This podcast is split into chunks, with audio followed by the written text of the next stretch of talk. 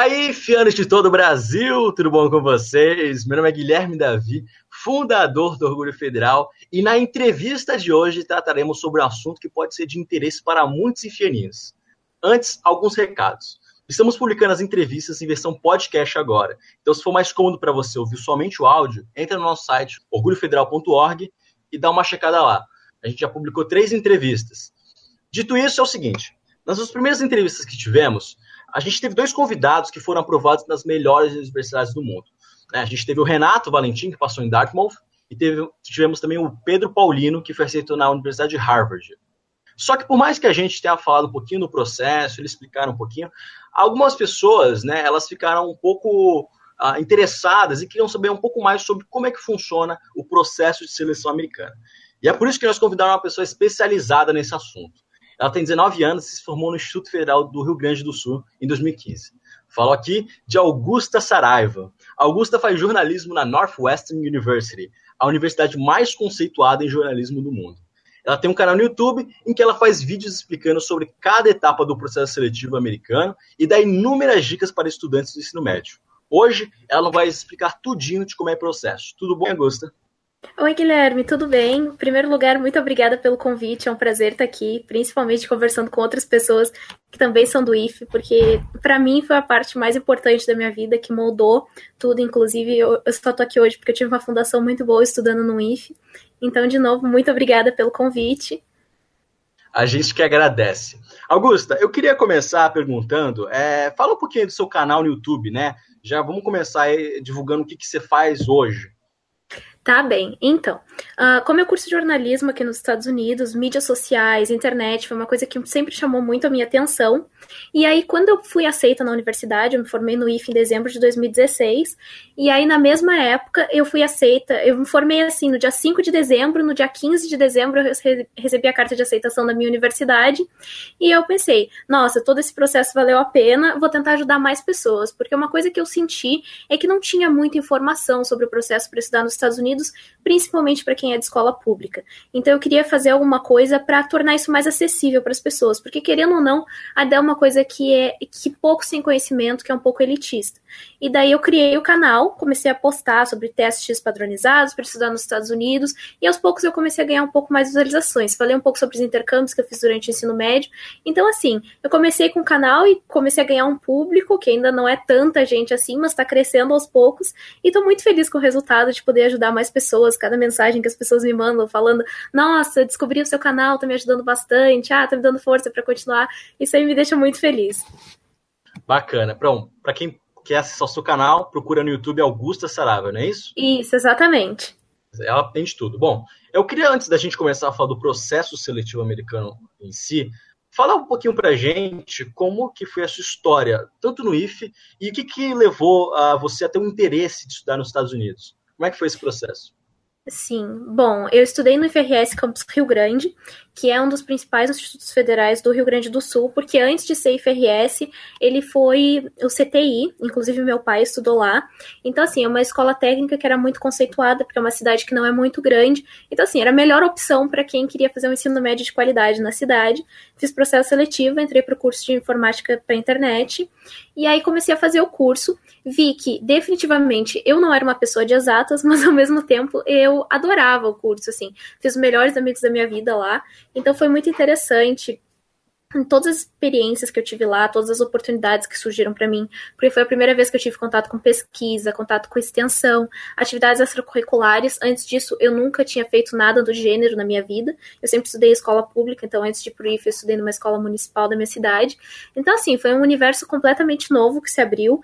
Então, foi uma experiência incrível. E não só fiz coisas de exatas, como fiz estágio uh, na Justiça Federal, na época que eu estudava no IF, também participei de vários clubes na escola, centro estudante o jornal da escola por um tempo. Então, assim, foi justamente o que abriu todas as oportunidades da minha vida para mim, como eu já falei.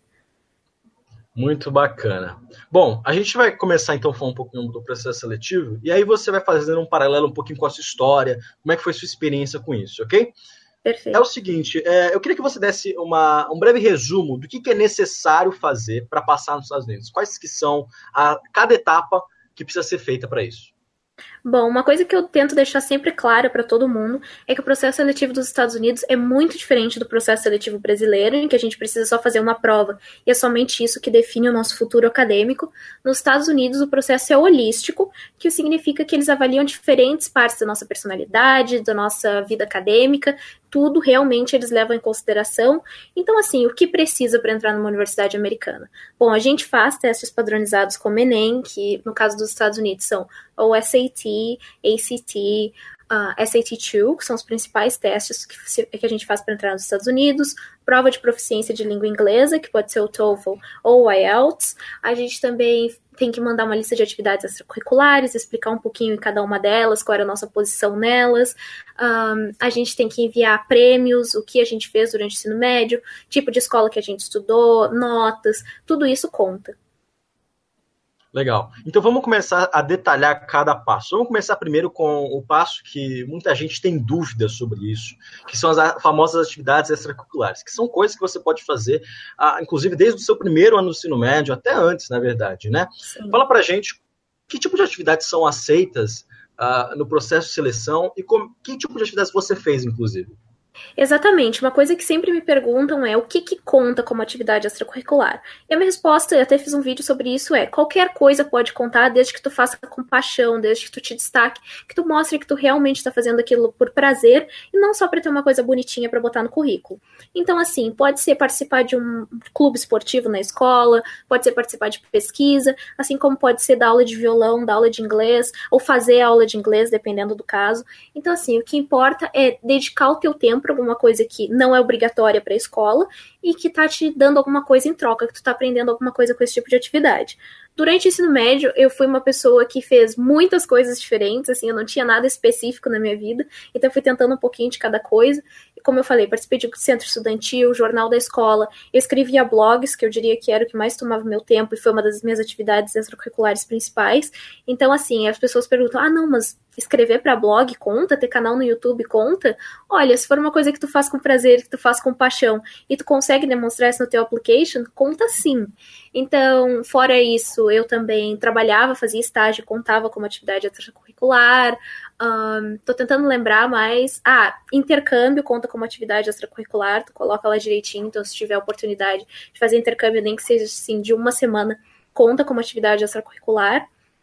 E outra coisa que é importante lembrar é que as atividades extracurriculares, elas podem variar muito. Então tem gente que faz, por exemplo, só atividades focadas em exatas, porque quer fazer um curso de exatas.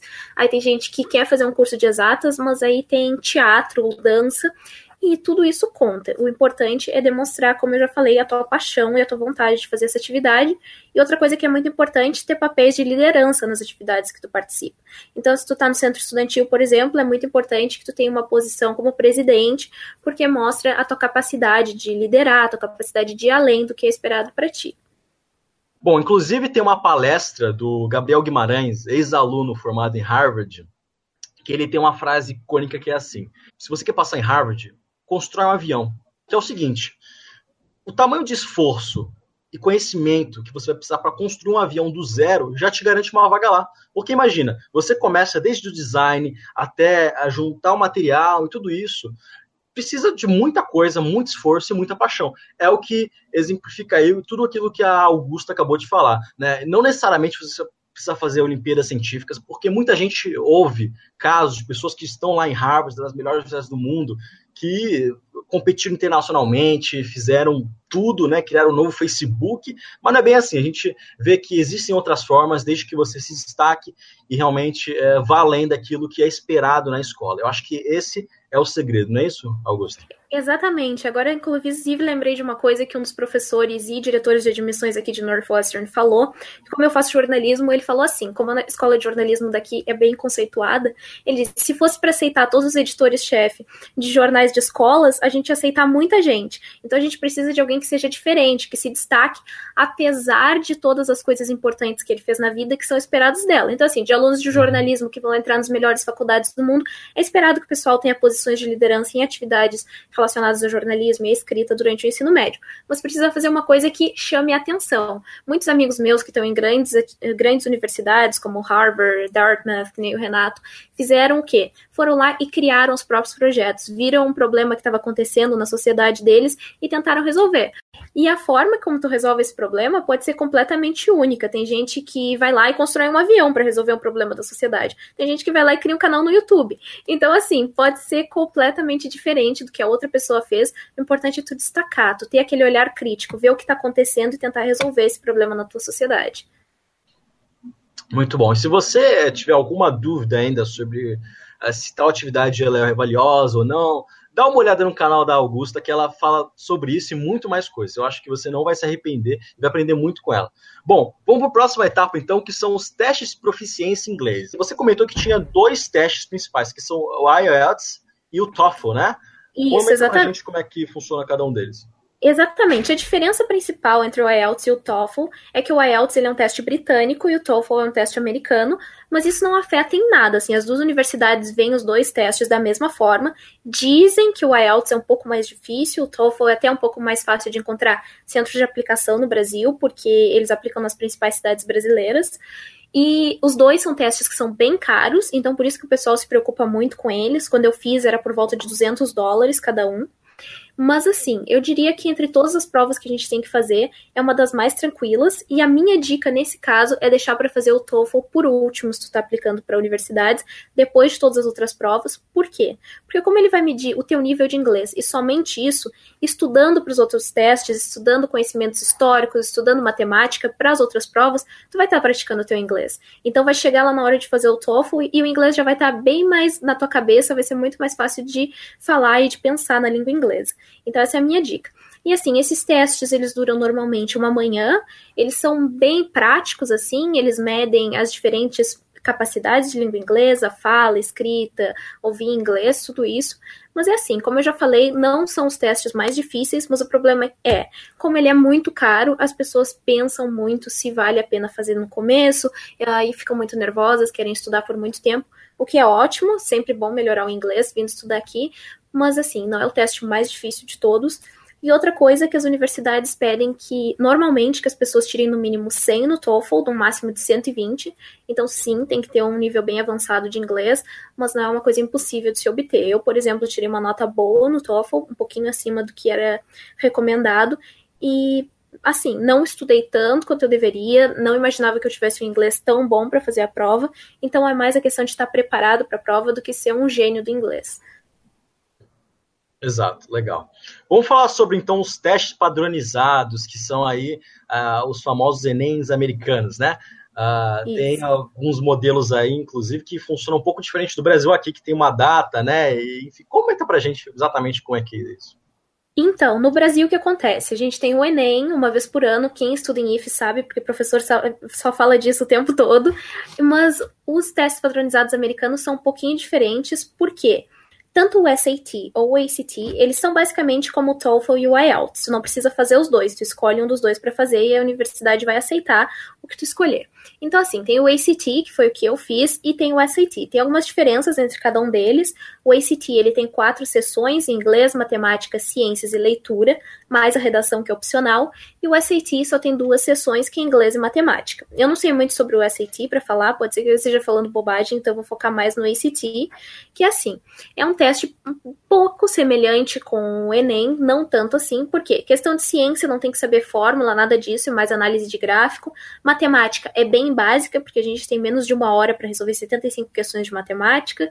Inglês é olhar textos e tentar responder assim sobre formas gramaticais, formas verbais, etc. E a parte de leitura é basicamente análise textual. Então a gente faz essas quatro sessões e como eu já falei, não é que nem o Enem, que são que é só uma data durante o ano. Eles basicamente são aplicados todos os meses no Brasil, nas principais cidades do país. Então, assim, não dá de fazer em todas as cidades, mas nas principais capitais, principalmente, é seguro que vai ter. E é basicamente isso. É um teste que é bem curto. O problema principal do ACT, na minha opinião, é o tempo porque às vezes são é menos de 30 segundos para responder cada questão, então tem que pensar muito rápido. E para mim o segredo para esses testes é praticar, praticar, praticar o máximo possível. Legal. E fala um pouquinho pra gente é, qual, quais que são a, a grade de notas do ACT? Ele vai de quanto até quanto? Ah, sim. O ACT vai de 1 a 36. Um, uma nota boa seria acima para uma universidade de ponta nos Estados Unidos. Eu diria que seria acima de 30. Então é esperado que as pessoas vão tirar. E quando eu fiz a redação, a nota ia de 1 a 36 e agora mudou e vai de 1 a 12, eu acho, mas eu não tenho certeza. Então, o ACT vai de 1 a 36 e o SAT mudou ano passado, então eu também não sei quanto está a nota máxima, mas é bem diferente. Tipo, a pontuação vai até 2 mil, parece, alguma coisa assim. Legal. E o ACT, inclusive, ele existe é, porque, junto com ele, é, ele serve também como uma base para ver como que é você academicamente falando. Né? Porque a gente sabe, a gente vai falar, inclusive, na próxima etapa, que são as notas da escola.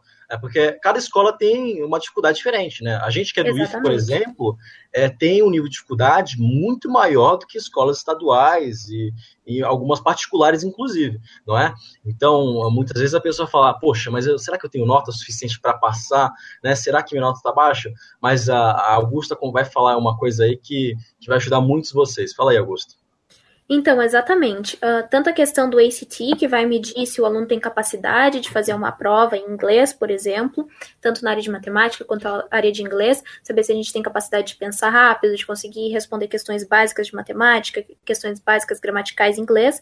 Mas, claro, uma coisa que falam é que eles comparam mais com outros brasileiros do que com as pessoas em geral. Então, por exemplo, se tu vai tirar um, Claro que comparado com o americano, tu provavelmente vai tirar uma nota um pouco mais baixa em inglês, mas assim, tem que ver comparado com outros brasileiros. E mesmo assim, não é todo mundo, porque eles querem entender o teu passado, entender que tipo de escola tu estudou, qual o teu contato com a língua inglesa, tudo isso, porque tem gente, por exemplo, que cresceu estudando em escolas americanas, então cresce como falante nativo, praticamente, está completamente acostumado a fazer provas em inglês, etc. Não dá de comparar com o um aluno do IF, que eu, por exemplo, tive um ano de inglês e eu só aprendi o verbo to be no IF.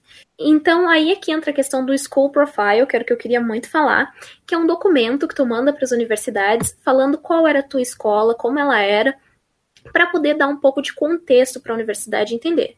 Aí, por exemplo, foi lá que eu expliquei que eu fazia um curso técnico, o que, que é exatamente um curso técnico do Brasil, por que, que eu tinha várias matérias de exatas no meu currículo, você estava aplicando para jornalismo, tu fala qual é a média de notas, eu mandei, por exemplo, um gráfico da média de aceitação nas universidades brasileiras com base nas nossas notas do Enem, o nosso ranking de notas do Enem, então tu manda tudo isso para a universidade porque eles vão entender, ah, essa é uma escola mais difícil, é uma escola técnica, ah, isso que é uma escola técnica do Brasil, porque às vezes eles não sabem. Eu não conheço ninguém aqui na minha universidade que estudou em escola técnica no Brasil, então pode ser que antes de mim eles não tivessem sabido como é que funcionava exatamente. Por isso que a gente manda esse school profile para dar um pouco de contexto para a universidade e é o que nos ajuda muito a mostrar o que é um IF e como ele funciona para as universidades.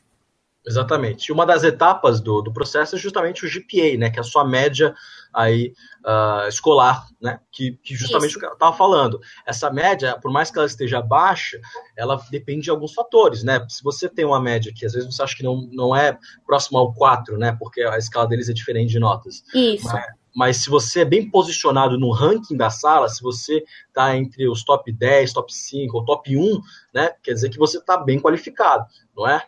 É, exatamente. Isso é uma coisa muito importante de falar, que eu sempre tento falar para as pessoas que comentam lá nos meus vídeos, que é a questão do GPA. O GPA, como tu falou perfeitamente, é a média escolar, basicamente. Só que aqui nos Estados Unidos o máximo é 4, eles calculam de um jeito completamente diferente. E no Brasil pode variar. Tem escolas que a máxima é 100, a máxima é 10. Então, quando tu vai mandar tua média escolar para a universidade, tu coloca, por exemplo, 9.5 de 10. Tu mostra qual é a escala que tá a tua escola e eles vão entender. Mas assim, mais importante do que a média é a posição no ranking da turma também, como tu falou. Então, assim, eu diria que é mais importante tu ter, por exemplo, um 8 e ser o primeiro da turma do que ter um 9.2 e ser o quarto. Então, é uma coisa que pode não variar muito, dependendo do tamanho da tua turma, mas é o que faz tu te destacar. E outra coisa importante sobre o ranking da turma é que tem muitas escolas que não dão ele. Eu tive que ir na secretaria da minha escola e pedir para o pessoal fazer manualmente. Então, assim, foi muito boa vontade do pessoal que trabalhava lá no IFE, mas tem escolas que não dão. Então, o que as pessoas fazem, vão lá e traduzem por conta própria. A gente explica que as escolas brasileiras normalmente não fazem isso, inclusive explica no School Profile, e aí as universidades vão entender. Mas, assim, é mais importante tu te destacar na turma, porque a gente sabe que IF normalmente é muito mais difícil que algumas outras escolas, principalmente pela questão das matérias técnicas, junto com as matérias de ensino médio, a carga horária é muito pesada. Então, a gente explica que isso é mais difícil, que a gente faz, algumas vezes, a nossa matemática é a nível de graduação já, então tudo isso vai explicadinho no School Profile, e aí eles vão ver o contexto das suas notas no ranking da turma. Sensacional. Vamos falar um pouquinho sobre as cartas de recomendação. Para quem que pede e que tipo de relacionamento a gente tem que ter com a pessoa. Então, aí é que tá. A carta de recomendação eu acho que é uma das partes mais livres que a gente tem no application, porque a gente pode pedir para basicamente qualquer professor, conselheiro da escola, alguém que trabalhou alguma atividade extracurricular contigo, mas também é uma das partes que pode ser mais difícil, pode dar mais dor de cabeça, porque no Brasil, como a gente não tem esse costume de escrever carta de recomendação nem de pedir, às vezes os professores não sabem o que fazer e não sabem como funciona. Eu dei muita sorte, porque os dois professores que eu pedi me deram cartas maravilhosas, lindíssimas. Eu amo os meus professores, que na verdade são as professoras. Eu pedi para uma professora de português, que trabalhou comigo durante dois anos no ensino médio. Até hoje eu tenho contato com ela. E a segunda carta eu pedi para minha professora de química. E eu vou falar por que, que eu escolhi essas pessoas para tentar dar um pouco de contexto para vocês, dar um pouco de dica para quem pedir. Por que eu pedi para minha professora de português?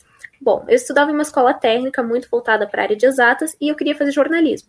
Então, o português era a matéria que eu conseguia me destacar mais, que eu conseguia explorar mais essa paixão que eu tinha, e a minha professora conseguia ver isso. Então, eu ia nas, nos horários de atendimento dela, conversava com ela, mandava e-mail, a gente acabou desenvolvendo uma relação que foi além da sala de aula, isso foi maravilhoso. Além disso, ela foi patronesse da minha turma, então a gente tinha como turma, uma relação muito boa com ela também. Então foi por isso que eu pedi essa carta para ela. E a minha segunda professora foi a minha professora de química, que também me deu dois anos de aula durante o ensino médio. E eu resolvi pedir para ela porque eu odiava química. Então, assim, uh, mesmo odiando química, eu conseguia ter uma boa relação com ela, eu conseguia, com muito esforço, tirar notas boas nessa aula, mesmo que não, nem se comparasse com as minhas notas em outras matérias. Então, assim, eu pedi essa carta para ela sem saber o que esperar, mas a carta acabou refletindo o meu esforço em, me, em tentar ir bem em química, ainda que fosse uma matéria que eu odiasse no ensino médio, então acabou saindo uma carta muito boa também. Então, assim, eu pedi essas duas cartas. A maioria das universidades pede duas cartas. Northwestern, por exemplo, só pede uma, mas pode mandar mais caso, caso seja preciso. Outras universidades uh, pedem três. Então, assim, a minha dica é pedir três cartas de recomendação para três professores que tu tenha bastante contato no IFE. Por isso que entra a questão das atividades extracurriculares também, porque se tu tem uma atividade que tu destaca dentro da tu te destaca dentro da escola, principalmente vai ter um professor por trás disso que vai ser o coordenador da atividade, coordenador do projeto. Então é muito bom desenvolver uma relação com esse professor, porque vai te ajudar muito na hora de pedir cartas de recomendação. Então essa é a minha dica com relação a isso. E aquela coisa, né? Às vezes a, a gente tem algum problema que às vezes os professores escrevem cartas muito generalizadas. Então é importante que você tenha um relacionamento bom com esse professor, que ele te conheça de verdade para é, escrever coisas que são de fato é, quem representa você. Né? Então é sempre bom estar tá cultivando, o quanto mais cedo possível, esse relacionamento com o professor. Certo? Exatamente. Ah, e outra coisa que eu queria falar é que às vezes o fato de os professores escreverem cartas mais gerais nem é porque eles não querem escrever sobre o aluno, mas é porque, Sim. como eu já falei, a gente não tem essa cultura de cartas de recomendação no Brasil, então os professores não sabem como deve ser, não sabem por onde começar. Então a minha dica é procurar modelos na internet em inglês. Então coloca assim, How to Write a Recommendation Letter no Google, que vai te dar muitas respostas e de professores americanos e poder mandar isso para os seus professores, porque isso vai dar um pouco de contexto para eles entenderem o que é preciso fazer. Muito bom. Vamos falar sobre as essays, as personal essays. O que, que, é isso, esse diabo de palavra? E por que, que muita gente acha que é uma das etapas mais difíceis aí da aplicação? Olha, era justamente o que eu ia falar agora, que para mim foi com certeza a parte mais desgastante, a parte mais cansativa, mas também foi a minha parte preferida, porque como escritora, essa é a parte que eu pude explorar mais, mas ao mesmo tempo, eu tenho dois motivos pelos quais eu acho que foi a parte mais cansativa. O primeiro é porque as redações americanas são muito diferentes das que a gente escreve para o Enem, por exemplo. Aqui a gente, aqui no Brasil, a gente aprende que é preciso ser muito impessoal, o máximo possível, nunca usar eu numa redação, isso é a pior coisa que alguém pode fazer. E nos Estados Unidos é completamente contrário. É por isso que as essays também são chamadas de personal statements, que é basicamente o teu ponto de vista para a universidade, uma coisa sobre ti que tu quer falar. Então, basicamente, tu está lá para contar a tua história para a universidade e é para isso que tu vai usar esse espaço. Então, uma coisa que a gente sempre fala que é importante demonstrar e não contar. Então, usar muitos exemplos nas redações de coisas que aconteceram contigo, um obstáculo que apareceu na tua vida e o que tu fez para conseguir passar por ele, um problema que tu teve que tu conseguiu resolver. Então, isso é muito importante, mostrar quem tu é através da redação contando uma história.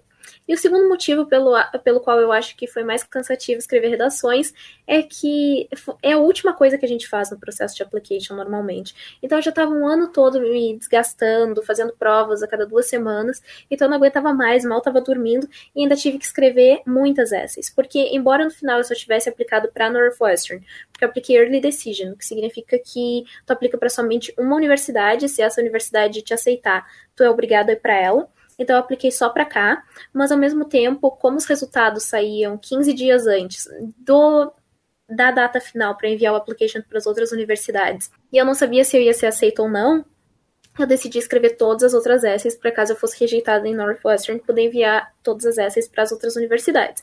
Então, assim, no total eu escrevi mais de 60 redações, porque tem as universidades que pedem só uma redação e tem universidades que pedem 13, então varia muito de universidade para universidade. Northwestern, por exemplo, no total são duas, mas são duas redações razoavelmente grandes, então, enquanto tem outras universidades que pedem pequenos parágrafos sobre cada coisa. Então, assim, é muito cansativo, mas é uma parte muito interessante de fazer, porque eu diria que eu descobri muito sobre mim mesma escrevendo as essays. É importante mencionar que as essays são a melhor forma de mostrar quem é você para a universidade. Porque quando elas estão avaliando suas atividades, suas notas, elas estão vendo números, estatísticas, não estão vendo uma pessoa de verdade, sua personalidade. Então, a, a Augusta comentou aqui que a, o processo de admissão americano é um processo holístico, ele vai avaliar a cada parte uh, da sua história e da sua trajetória. E uma dessas partes é a sua personalidade. Então, por isso que a, importância de ter um essay bom é, é, imensa. Exatamente. É como eu falei a história do meu professor falando que se ele fosse aceitar todos os editores-chefes de jornais da escola aqui na universidade, ou Harvard, imagina se Harvard fosse aceitar todas as pessoas que fossem primeiro nos rankings da turma das escolas deles. E não ia ter espaço para todo mundo. Então, assim, além de ter esse perfil muito bom, tu tem que mostrar por que, que vale a pena que eles te aceitem. Então é nessa hora que tu consegue te destacar, sair um pouco da zona de conforto e mostrar quem tu é para a universidade. Sim, e outra coisa também que, que vale falar é que ela disse que ela fez 60 essays, ou seja, não é fácil fazer uma, você tem que passar um tempo, imagina fazer 60. Então, outra coisa que é muito importante é saber para qual universidade você quer aplicar, porque muita gente fala assim: "Ah, mas eu quero eu quero pegar as 10 primeiras universidades, as melhores universidades do mundo". Só que não é bem assim, né? Existe toda uma a, cada universidade americana, ela, é, ela tem um perfil diferente para cada aluno, não é? Então, assim, muitas vezes é, Harvard não seja a melhor opção, por mais que seja a melhor universidade do mundo em muitos rankings, né, talvez não seja a melhor opção para o que você quer fazer. Fala um pouquinho como que é esse processo de escolha de universidade? O que, que a pessoa tem que fazer para saber qual é a melhor universidade para ela? É exatamente isso que tu falou, e isso vale muito no meu exemplo, porque, por exemplo, das 15 melhores universidades dos Estados Unidos, a minha única que oferece curso de jornalismo. Então, isso é muito importante ver se a universidade, primeiro de tudo, oferece o teu curso, porque tem muita gente que fala assim: "Ah, não, eu quero fazer ciência da computação em Yale". E Yale, embora seja uma das melhores universidades do mundo, não é um bom lugar para fazer ciência da computação. Harvard é, mas tem muita gente que fala assim: "Ah, eu quero fazer engenharia em Harvard". Tem muitas engenharias que não, não é o melhor lugar do mundo para fazer lá. Tu pode olhar Stanford, pode olhar MIT. Mas, assim, cada universidade é boa numa coisa. Harvard é muito boa para ciências sociais, Northwestern é muito boa para jornalismo. Outras universidades vão ser boas em outras coisas. Então, essa é a primeira coisa que tu vai olhar. Se tem o teu curso na universidade e se ele é muito bom ou se ele é muito ruim. Porque tem cursos aqui em Northwestern que são o primeiro do mundo e tem cursos que nem são ranqueados. Então tem que ver se tu vai ter esse espaço para te desenvolver. Então outras coisas que eu também quero falar é que é muito importante que tu te sinta em casa na universidade. Então mais do que ranking, tu tem que ver se o teu perfil encaixa com a universidade. Por exemplo, as escolas, as universidades estaduais aqui nos Estados Unidos, elas normalmente têm mais de 60 mil alunos. Essa é a média de alunos que vão para a universidade. Enquanto Northwestern nós somos 8 mil alunos de graduação. Eu não acho que eu iria me sentir bem em uma universidade tão grande, onde tem muita festa, muita vida social, porque eu sou uma pessoa um pouco mais introvertida, então eu nem olhei esse tipo de universidade, mas ao mesmo tempo eu gosto que eu tô muito perto de uma cidade grande, eu queria isso, eu não queria estudar no meio do mato quando eu tava fazendo a minha lista de universidades. Então, vê o clima, se tu conseguiria lidar com o frio de Chicago, que às vezes tipo menos 15 graus, isso para mim eu falei que ia ser ok, que eu não me importaria de lidar com frio. A localização, tá perto de uma cidade grande, tá num subúrbio, tá no meio do mato, isso aí é importante também. Uh, tem o teu curso, quais são, qual é o perfil da pessoa que vem para cá? É o pessoal que gosta muito de esporte, é uma universidade que dá muita bola para festa. Qual o número de brasileiros que tem na tua universidade? Isso é uma coisa que é muito importante prestar atenção, porque dependendo da pessoa, a adaptação vai ser um pouco mais difícil. Então é bom que tenham pessoas que sejam um pouco semelhantes contigo. E tudo isso é importante prestar atenção na hora de escolher qual universidade tu quer pôr na tua lista.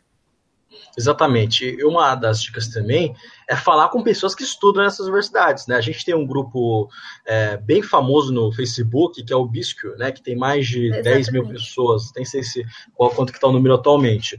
Mas lá tem gente em tudo que é universidade dos Estados Unidos, gente em Harvard, Yale, tudo, tudo, tudo. Então é, é uma excelente forma de você conhecer pessoas e conversar com elas, não é? Exatamente. Eu sempre falo do Bisque nos meus vídeos, porque é um grupo que eu fazia parte desde 2015, muito antes de aplicar, porque eu apliquei no final de 2016. Então foi lá que eu descobri justamente o que é o application, como funciona, lendo relatos de pessoas lá. Então é um grupo que tem muita gente sempre pronta a ajudar outras pessoas, e é muito interessante. E o Bisque é parte da Brasa, que é a Associação de Brasileiros que Estudam no Exterior, e eu também acho que é muito válido olhar o site da Brasa, porque se tu entrar lá e for na parte de graduação, vai ter todos os capítulos que são os clubes da Brasa em diferentes universidades no mundo, inclusive aqui nos Estados Unidos. Então, se tu entrar lá, Brasa, Midwest, que é entrar em contato com alguém de Northwestern. Aí vai lá, na lista do Midwest, vai ter Northwestern, e vai ter o e-mail de contato do presidente daqui, que é o André, manda um e-mail para ele, ele vai te responder, pode mandar perguntas sobre a universidade, ou se não, tentar, porque é mais fácil encontrar pessoas no Facebook, no Instagram etc está da Brasa agora, e uma coisa que eles oferecem, inclusive, programas de mentoria, que não só a Brasa, mas outras, uh, outras organizações também uh, disponibilizam, como a Fundação Estudar, que são programas que vão ficar com você durante, geralmente durante um ano, alguns programas são até mais, uh, te auxiliando um pouquinho sobre todas as etapas que a gente comentou aqui. Testes padronizados, né, é, escrever suas próprias essays. eu queria saber, Augusta, quais são esses programas? Bom, eu participei de três programas de mentoria, todos gratuitos, quando eu estava aplicando para a universidade no exterior, então acho que eu posso falar um pouquinho sobre isso. O primeiro deles é o Brasapré, que está com inscrições abertas. O segundo é o Prep Scholars, da Fundação Estudar, que também está com inscrições abertas. E o último é Oportunidades Acadêmicas, do Education USA. Cada programa tem um perfil de aluno completamente diferente, mas a, o objetivo deles é o mesmo, que é ajudar a gente a entrar em uma universidade aqui dos Estados Unidos, o que é um processo, como vocês puderam ver ao longo desse vídeo, vendo as diferentes etapas, que é muito cansativo, mas é assim, esses programas ajudam a gente a tentar entender um pouco mais o processo e dar o nosso melhor neles. Então, o que eu indico? O pessoal de IF normalmente pode participar dos três, porque é a única diferença. Todos querem ajudar, pedem que a gente tenha um nível de inglês bom, vá aplicar no final do ano, então esses são os pré-requisitos básicos de todos os três, mas oportunidades acadêmicas requerem que a pessoa não tenha condições de aplicar para uma universidade no exterior, então eles pagam todo o teu processo seletivo. E como eu falei lá no começo do vídeo, TOEFL pode ser muito caro, testes padronizados são bem caros porque a gente paga em dólar, então tudo isso pode pesar. Às vezes não tem teste padronizado na tua cidade, eu morava no interior, tinha sempre que viajar para fazer prova, então oportunidades acadêmicas pagou muito para mim. O Prep Scholars também tem ajuda financeira para quem não pode arcar com os custos, mas quem pode pagar também pode participar, então é aberto para todo mundo. Então, assim, eu diria que os programas são muito importantes para quem quer estudar fora. Eu acho que sim, dá de aplicar sim programas de mentoria, mas eles dão uma ajuda infinita, eles praticamente mudaram a minha vida inteira e fizeram com que fosse muito mais fácil e realmente possível vir estudar aqui nos Estados Unidos. Augusto, eu queria te fazer algumas perguntas que, que eu vejo que são bem comuns aí uh, nesse, nesse processo. Que é o seguinte: a primeira pergunta é: dá para estudar para o vestibular brasileiro, para os vestibulares, e também fazer participar desse processo de missão americana? Olha, eu sou um pouco suspeita para falar, eu até fiz um vídeo sobre isso, aí depois eu pensei, hum, será que eu devo postar esse vídeo? Porque eu fiz o Enem três vezes, eu comecei a fazer o Enem no segundo ano do IFE, e eu só comecei a me dedicar para o processo de application no último ano do ensino médio. Então, assim, a, eu não estudei nada pro Enem no último ano. Eu nunca estudei nada pro Enem. As três vezes que eu fui fazer foi somente com conhecimento do IFE. Mas eu diria que sim, porque o IFE dá uma base muito boa para quem quer estudar em uma universidade pública de qualidade no Brasil. Então, toda essa parte de matemática, ciências biológicas, a gente tem uma base muito boa. Pelo menos eu também tive uma base muito boa no meu IFE para redação, e eu acredito que isso é uma coisa que seja bem geral dos IFES pelo Brasil inteiro. Então, assim, eu diria que só com o que eu aprendi na sala de aula, sem precisar fazer cursinho para a universidade aqui no Brasil, eu tive uma boa nota, eu conseguiria entrar na federal do meu estado, para o curso que eu queria, eu conseguia entrar no curso de direito na, na universidade da minha cidade. Então, assim, eu diria que é possível estudar para os Estados Unidos e para o Brasil ao mesmo tempo. O que muda é o quanto tu vai te dedicar a cada um deles. Eu abri mão completamente do Enem, porque eu já sabia que eu tinha entrado na universidade nos dois outros anos, mas se a pessoa acha que ela vai precisar se dedicar um pouco mais, é preciso balancear. Mas eu resolvi me dedicar só ao processo dos Estados Unidos e a, o Enem foi uma consequência do meu estudo no IFE, eu diria. Muito legal. É, também tem uma dúvida que muita gente fica pensando: estudar nos Estados Unidos é muito caro, porque a gente vê notícias de alunos aí entrando em dívida, né, uh, por conta de não conseguir pagar. Fala um pouquinho para a gente sobre isso. Sim, aqui nos Estados Unidos, uma coisa que eu sempre falo é que mesmo a universidade pública é paga e para quem é de fora do estado da universidade é muito caro. Assim, a média para uma universidade pública aqui nos Estados Unidos pode ficar por volta de 30 mil dólares. A minha universidade é uma das mais caras dos Estados Unidos, fica por volta de 75 a 80 mil dólares por ano, ou seja, é muito dinheiro. Uh, uma coisa que as pessoas normalmente fazem, quando elas não estão aptas a aplicar para bolsas de estudo, é ir para community colleges aqui nos Estados Unidos, que são basicamente cursos técnicos de dois anos, e aí depois transferem para outra universidade um pouco mais cara, mas esses cursos normalmente são bem mais baratos e já te dá uma base de estudo aqui nos Estados Unidos, depois fica mais fácil entrar em uma universidade de quatro anos. Mas aqui, o que eu faço? Eu recebo uma bolsa integral que cobre tudo na minha universidade e é uma bolsa de necessidade, o que significa que as universidades têm basicamente dois tipos de bolsa, por necessidade ou por mérito. Northwestern não oferece bolsa por mérito, mas tem muitas universidades por aqui que dão bolsas integrais de mérito para quem precisa. O processo normalmente é um pouquinho diferente, mas a minha bolsa é por necessidade, eles cobrem tudo. Então, quando vai aplicar para uma universidade nos Estados Unidos, eles vão olhar junto com todas as informações, todas as essays, tudo. Tu vai mandar os teus dados financeiros da família, contra-cheque da família, imposto de renda, e aí eles vão olhar quanto que tu pode cobrir do custo da universidade. E aí, se eles acharem que vale a pena te dar a bolsa, eles vão te oferecer um Financial Aid Package, que é quanto que eles vão te dar de bolsa por ano. Exato. Isso acontece especialmente nas universidades que são mais prestigiadas, né? Porque elas recebem muitas doações, eles acabam conseguindo financiar muitas bolsas para os alunos. Sim, sim. E isso é uma coisa que é um pouco paradoxal, porque torna mais difícil ainda entrar em uma universidade nos Estados Unidos para quem precisa de muita bolsa, porque as universidades que podem dar muita bolsa normalmente são as mais difíceis de entrar. E as que são mais fáceis não dão bolsa alguma para aluno internacional. Então eu tive muito esse problema quando eu estava procurando universidades para botar na minha lista de universidades. Isso é uma coisa que quando a gente falou de escolher a universidade certa para ti, também é importante falar, ver se a universidade dá bolsa, se ela pode cobrir os teus gastos, porque não adianta a universidade dar bolsa, mas dá, por exemplo, 20 mil dólares por ano e tu precisar de 50 mil dólares, aí não faz muita diferença. Então é importante ver isso na hora de escolher uma universidade. E realmente existe o que a gente chama de need blind universities, que são universidades que não veem quanto você está pedindo de bolsa na hora de aplicar para elas. Para os alunos americanos, quase todas as universidades são assim. Para alunos internacionais, tem pouquíssimas que seguem esse formato, é tipo Harvard, algumas das Ivy Leagues, assim, universidades que é muito difícil de entrar. Então, não faz tanta diferença assim. Mas existe essa possibilidade, ou se não, a universidade que chama Aware, que é o que é Northwestern, que significa que eles vão levar o quanto tu está pedindo de bolsa em consideração na hora de decidir se tu vai ser aceito na universidade ou não. Augusta, você tem mais alguma dica extra para alguém que está tentando aplicar? Bom, eu acho que a minha dica principal é ir sempre atrás de informação. Porque, como eu falei, essa é a razão pelo qual eu criei o canal no YouTube, é que ainda não tem muita informação sobre esse nicho específico na internet, mas sempre tentar buscar, se não encontrar informação, mandar mensagem para as pessoas. Eu acho que isso é uma coisa muito importante. Eu tento responder sempre que me mandam mensagem lá no Instagram, porque quando eu estava aplicando eu tinha muita dúvida e as outras pessoas também. Então as pessoas vão pensar nisso na hora de te responder, que normalmente não é incômodo, porque eu mandava mensagem para as pessoas quando eu estava aplicando muito. Então hoje eu quero dar um pouco, retribuir um pouco toda a ajuda que eu recebi.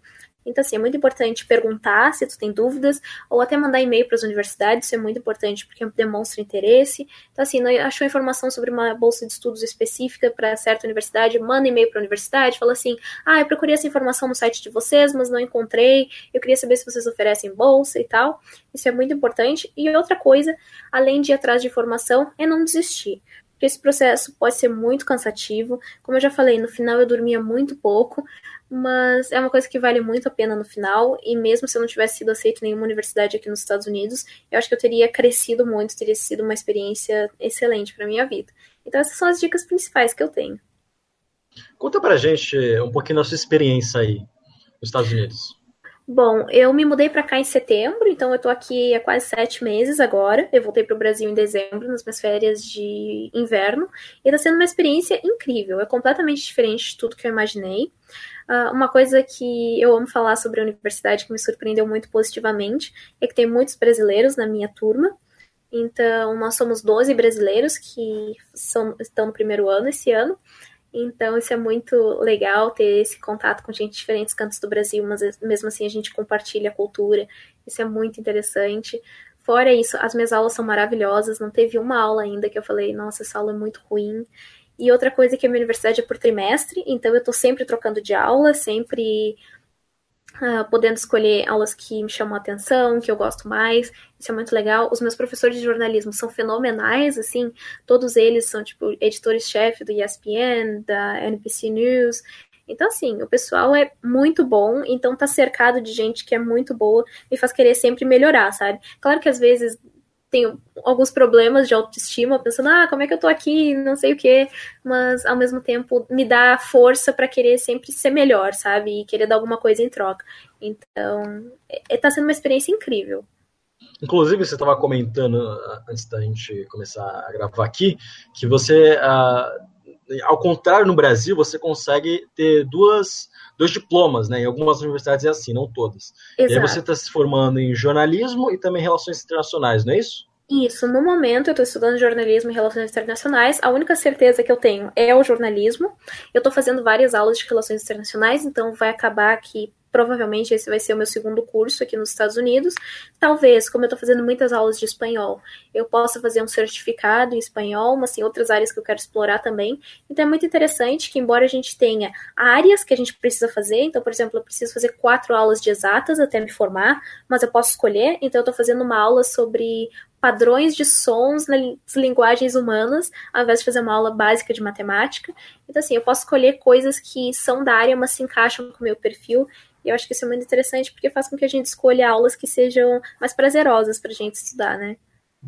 Exatamente. Uma coisa que a gente não, não mencionou aqui, mas que é muito importante, é que quando você entra numa universidade americana, você não precisa saber o que você quer fazer. Você entra e você é admitido lá, e aí você escolhe, você vai fazendo, pegando as aulas, não é? É bem interessante Isso. também esse modelo. Exatamente. No meu caso foi um pouquinho diferente, porque eu apliquei especificamente para a escola de jornalismo aqui de Northwestern. Então, eu já entrei com o meu major declarado, mas se eu quiser desistir do jornalismo, eu posso fazer isso a qualquer momento até o segundo ano. e fazer, por exemplo, só relações internacionais, ou eu posso desistir completamente e fazer, sei lá, matemática e ciência da computação também, ainda dá tempo. Então, isso é uma coisa muito interessante, que foi muito interessante também tu lembrar que a gente não precisa ter muito tempo para decidir o que a gente quer fazer da nossa vida. Augusta, é, eu sempre finalizo as entrevistas aqui é, fazendo uma pergunta clássica, que é o seguinte: que conselho você daria para alguém que tem qualquer tipo de sonho na vida? Não necessariamente passar nos Estados Unidos, mas algum projeto que queira fazer, qualquer sonho que ela tenha. Olha, eu diria que o mais importante de tudo é se planejar. Uh, tem uma frase que eu gosto muito que fala assim: que um sonho sem planejamento é um sonho, mas um sonho com planejamento é uma meta. Então, assim, se esse é o teu sonho realmente, é importante tu tornar ele uma possibilidade na tua vida, ver o que, que tu pode fazer para fazer com que seja mais fácil tu realizar ele. Então é muito importante tudo isso. Claro que tudo depende de oportunidade também, se isso é viável para ti, mas também ir lá tomar iniciativa claro que vai mudar muita coisa. Então eu diria que essa é a minha dica principal, tentar fazer planos para tornar esse sonho realidade e também não desistir, né? Esse é o mais importante de tudo. Claro que vão ter partes muito difíceis, eu já pensei em desistir várias vezes em várias coisas diferentes da minha vida, mas é importante tomar iniciativa, uh, lembrar sempre que todo mundo comete erros, todo mundo tropeça, Uh, mas é importante levantar, erguer a cabeça e tentar de novo, porque não é vergonha para ninguém se não der certo de uma vez, ir lá e tentar mais uma, duas, se precisar, se esse for realmente teu sonho. Então, essa coisa mais importante para mim. E outra coisa que eu diria, que não sei se está totalmente relacionada com isso, mas outra frase que eu gosto muito, é, e que está relacionada com sair da zona de conforto, é que fala que se tu é a pessoa mais inteligente da sala, é porque tu provavelmente está na sala errada. Então, nunca se acomodar, sabe? Sempre tentar buscar mais, mais.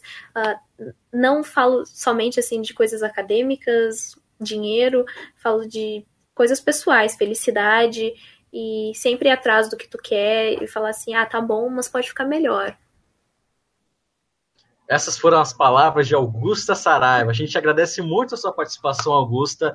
É, venha um canal dela, procura lá que tem de tudo. Ela fala sobre é, desde a etapa de testes padronizados, dicas de como você escolher a sua universidade, e ela vai comentar aqui com mais profundidade sobre cada etapa do processo.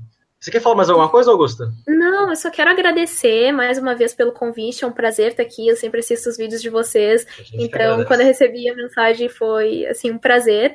E também deixar uma mensagem para todo mundo dos IFES afora uh, falar que, assim, foi a época da minha vida que mudou tudo, que me deu as maiores oportunidades, como eu já falei no começo.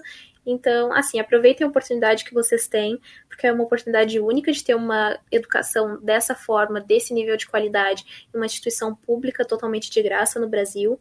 Então, é assim, é uma oportunidade da vida inteira e eu sou muito grata por tudo que o IFRS fez por mim e eu espero que vocês aproveitem e façam o máximo das oportunidades que foram dadas no IF de vocês e claro, aproveitem, porque ser do IF é ser do IF, né?